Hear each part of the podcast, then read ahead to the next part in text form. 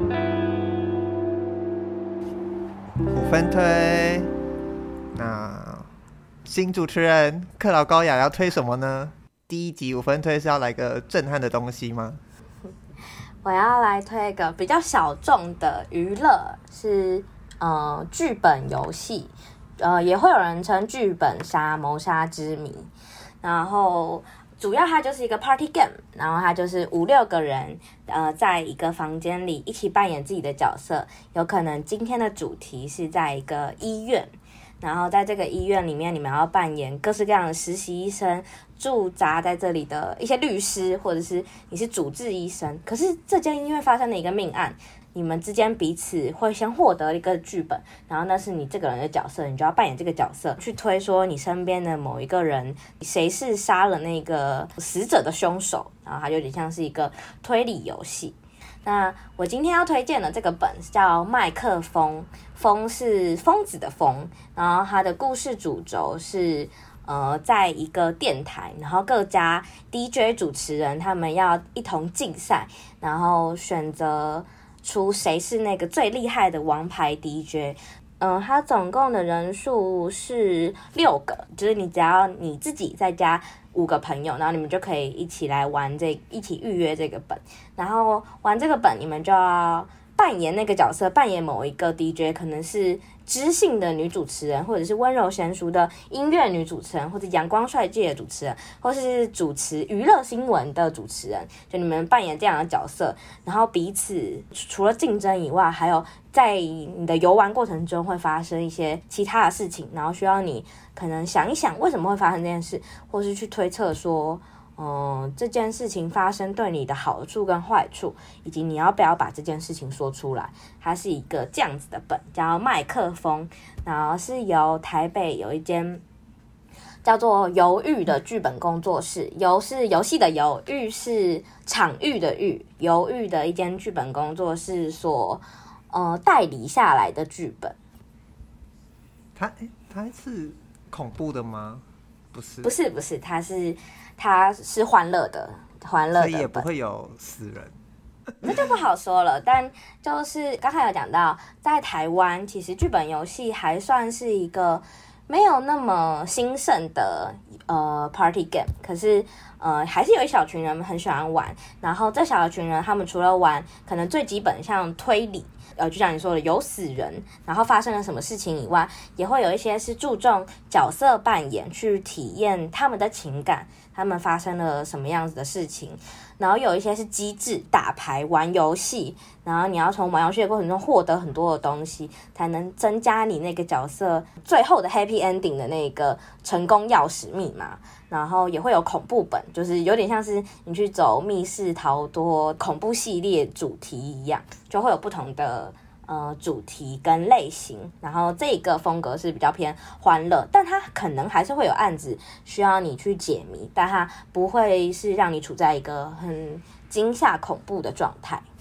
就是是一个这样的剧本杀。哎，立伟玩过剧本杀吗？有啊，还是 我我真的只有跟你玩过那一次，因为后来要揪都好难的。你没有跟我玩过，你只有你没有跟我玩过。哎、欸，那一次你不在吗？我那一次不在。哎、欸，完蛋了！是完蛋了！你跟你跟小年浩哥他们玩过，你没有跟我玩过。哦哦，我一直以为那一次大家都在。好，我的错，我的错。没有没有没有，我在。就是立伟也有玩过剧本杀，然后你自己那个时候玩起来，你觉得最有魅力的事情是什么？说实话，那一次我觉得拿到了角色的体验感觉很奇妙。我不知道你在玩的时候会不会觉得，如果拿到角色的剧本分量不同，呃，体验到的游玩感受会有不同，这样子。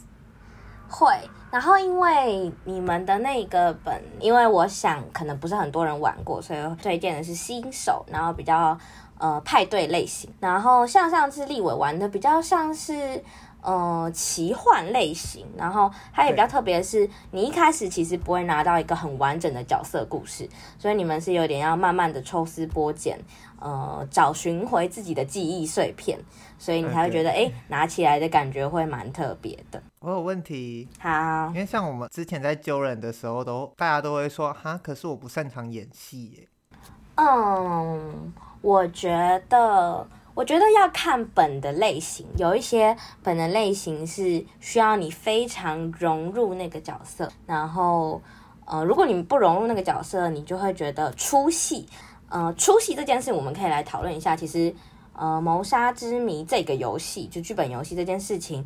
有点像是你们一起来演一部戏剧，然后是演给彼此看，然后你们各自会有男主角、女主角的角色。那对于某一个类型的剧本，例如情感类型的，如果你的对手，例如你是男配角，然后你对手是女配角，那他们两个，如果你的对手可能讲话哩哩啦啦，或是他明明在剧本里是一个很。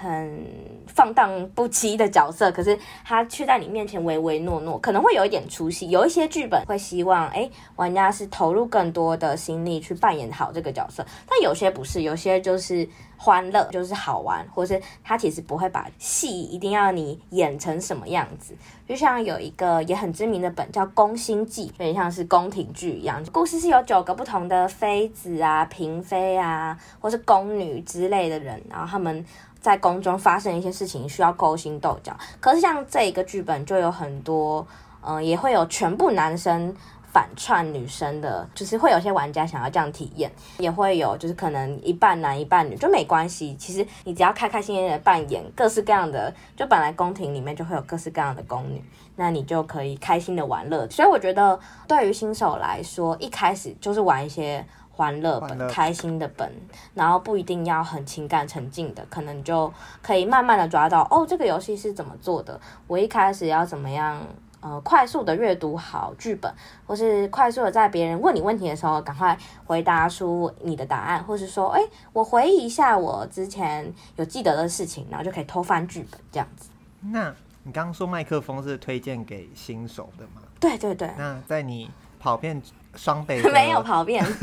谋杀之谜店家之后，你目前印象最深就是，如果讲一个你印象一想到谋杀之谜就会想到那个游戏，你目前会推什么？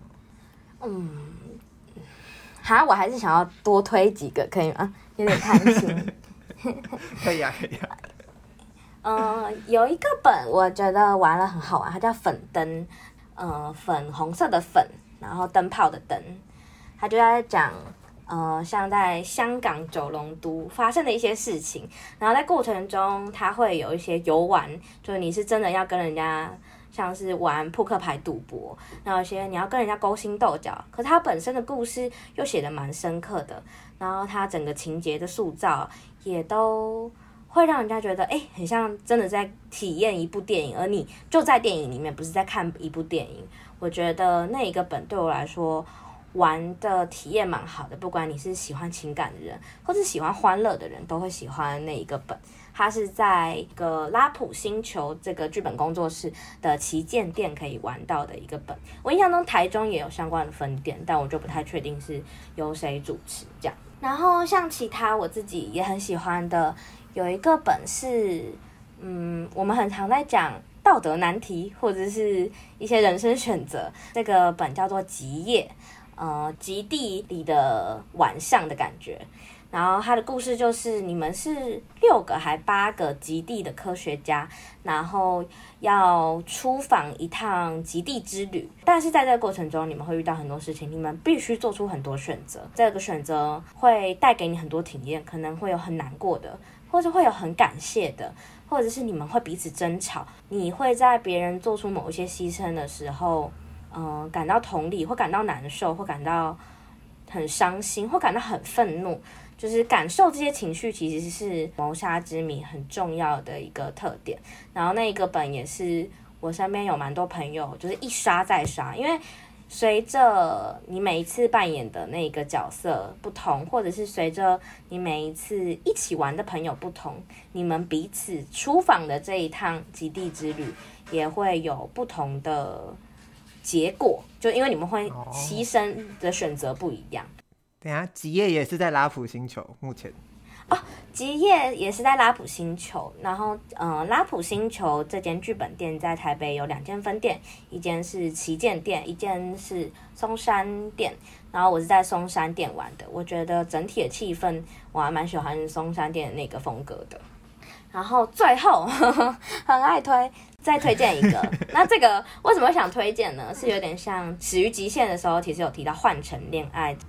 嗯，因为换成恋爱，它就是找来四对到五对已经分手的恋人回到这个地方，然后可能彼此相互 dating。有些人想要回去找回自己的前任，觉得还是他在我眼中最闪耀。那有些人会想要认识新的关系，有些人觉得自己可以认识新的关系了，结果看到自己的前任可能跟别人 dating，然后发现啊，原来对我来说最重要的还是当时的那个前任，所以。呃，有一个剧本就以这样子的恋综类型为主题，然后创作出了一本剧本，叫做《那一束月光》。故事主轴就是你们要拍摄一档恋爱综艺，然后你们有一个前任在这里，然后但你们要跟别人 dating，你们会遇到很多事情。就是有一个剧本就是以这个为主轴，所以也刚好想要推荐一下这样。嗯，好酷，这个在聚光灯啊。Uh-huh. 对，这个在聚光灯，然后其实台北也会有一些，嗯、主持人是接私团的，就是什么叫主持人接私团呢？就是先讲什么叫主持人，就是今天你们六个人一起来玩，总不会就是一直看着你们手中的剧本，然后彼此对话，不只是这样，一定会有一些演员要跑进来去插入一些突发事件，可能是抢匪突然冲进。这个地方，像刚才讲宫心计，可能皇帝或是皇后，他邀请你们来，或是太监，然后他需要跟你们对话，用他的角色，然后让你们知道发生了什么事情，或是突然有紧急事件的时候，还要 cue 你们说，你们现在要做出决定。这个角色我们会称为主持人或者是 GM，所以可以说他是演员，也可以说他是主持人。然后这些人他们。除了有可能会隶属于某个店家以外，他们也有可能会自己来接团，然后跟别的地方租场地，然后来带团，也可能会有这样子的管道，有点像是密室逃脱的小天使啦。只是密室逃脱的小天使，他可能比较外部，就是你会觉得哦，他就是一个给你提示的角色。但是对于剧本游戏来说，他就是你呃遇到的一个人。呃，做一个小结论就是。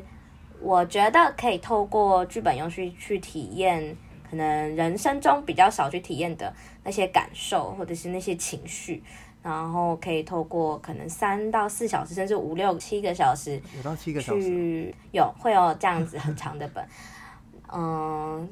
用这几个小时的时间去体验一个新的人生，我觉得是一个蛮值得的娱乐，也是一个很重要的人生体验，推荐给大家。